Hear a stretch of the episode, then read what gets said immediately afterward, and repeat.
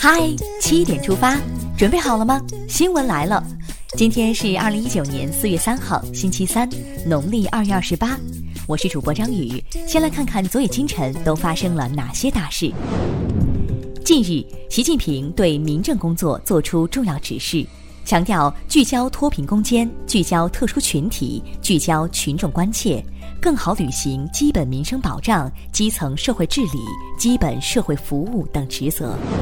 据台湾媒体报道，两架大陆军机飞越台湾海峡中线，被台湾方面指为挑衅行为。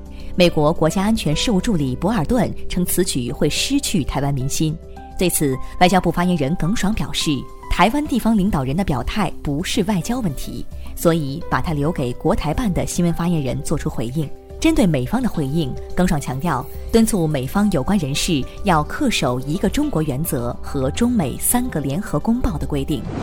就业起航，梦想扬帆。近日，人社部、共青团中央联合印发通知，提出将十六至三十五岁有劳动能力、失业一年以上的青年纳入计划。建立健全覆盖求职创业全过程的帮扶机制，使有需要的失业青年都能得到相应就业政策和服务帮扶，精准帮扶，就业路上一个也不能少。再来关注违规培训的消息，今年教育部门将继续会同有关部门，聚焦招生入学前、寒暑假等重点时段和重点热点地区，开展全面排查督查，严肃处理个别违规培训。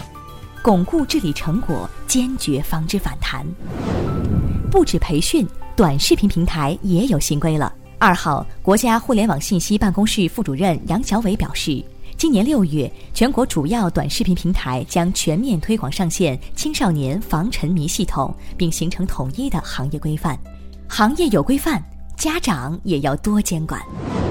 国家发展改革委原党组成员、副主任、国家能源局原党组书记、局长努尔白克力涉嫌受贿一案，由国家监察委员会调查终结，移送检察机关审查起诉。日前，最高人民检察院依法以涉嫌受贿罪对努尔白克力作出逮捕决定。近日，四川、吉林、山东检察机关依法对原国家食品药品监督管理总局副局长吴真涉嫌滥用职权受贿案，北京市政协原党组副书记、副主席李世祥涉嫌受贿案，河南省政协原党组副书记、副主席靳绥东涉嫌受贿案提起公诉。现在关注一条总台独家内容：清明节就要到了。中央广播电视总台央视新闻推出清明特别报道《家国清明》，聚焦共和国七十年奋斗历程中的英雄人物和众多的无名英雄。祖国终将选择那些忠诚于祖国的人，祖国终将记住那些为祖国奉献的人。您可以在央广新闻公号今天的“嗨七点出发”中点击观看。接下来了解一组国内资讯。清明小长假就要来了，二号起，旅客可通过幺二三零六网站和电话购买五一小长假首日的火车票了。购买五月四号返程票的旅客，可在四月五号清明节当天通过网络和电话购票。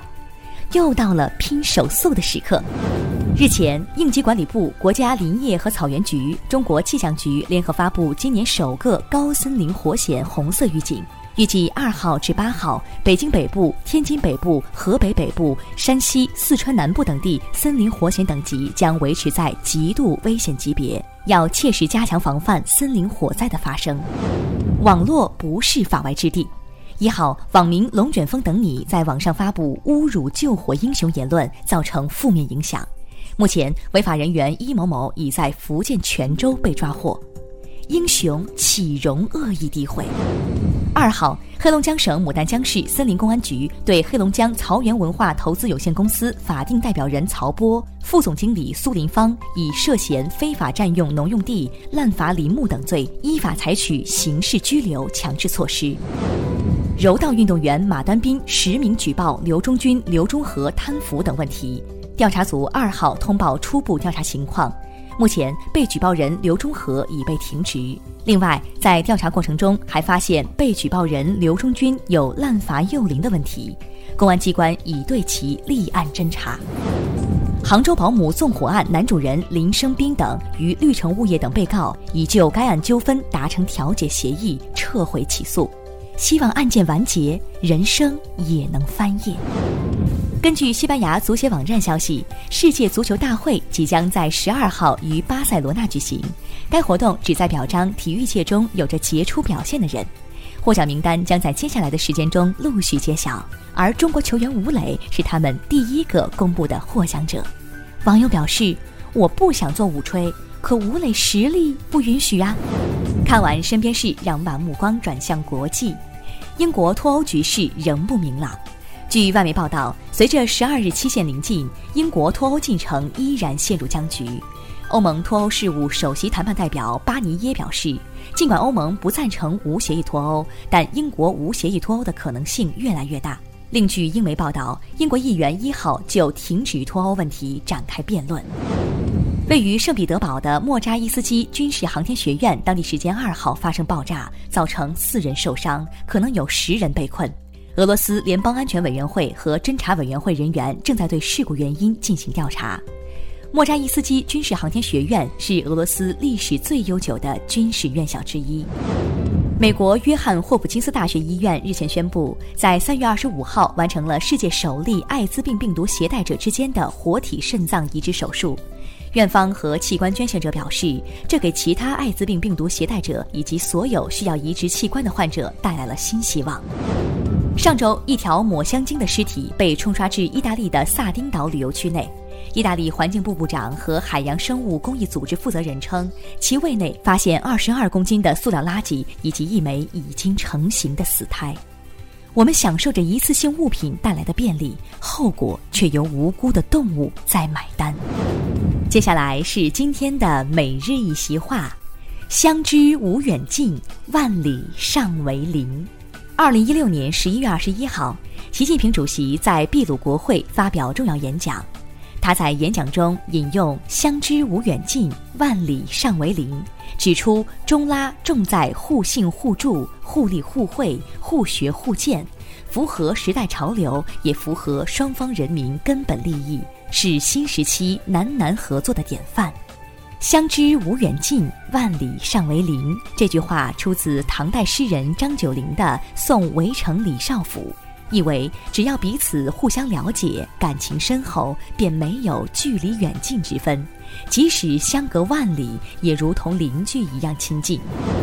最后进入今天的每日话题：盯着手机不理伴侣算家暴，你觉得呢？近日，广州举行反家庭暴力法实施三周年法治宣讲活动，广州中院少年家事审判庭庭长陈海怡指出，年轻夫妇要警惕冷暴力现象。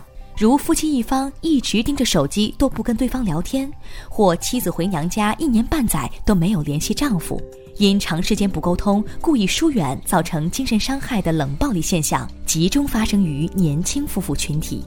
盯着手机不理伴侣算家暴吗？对此你怎么看？一起来聊聊吧。好了，今天的七点出发就到这里，更多新闻请关注央广新闻微信公众号，我们明天再见。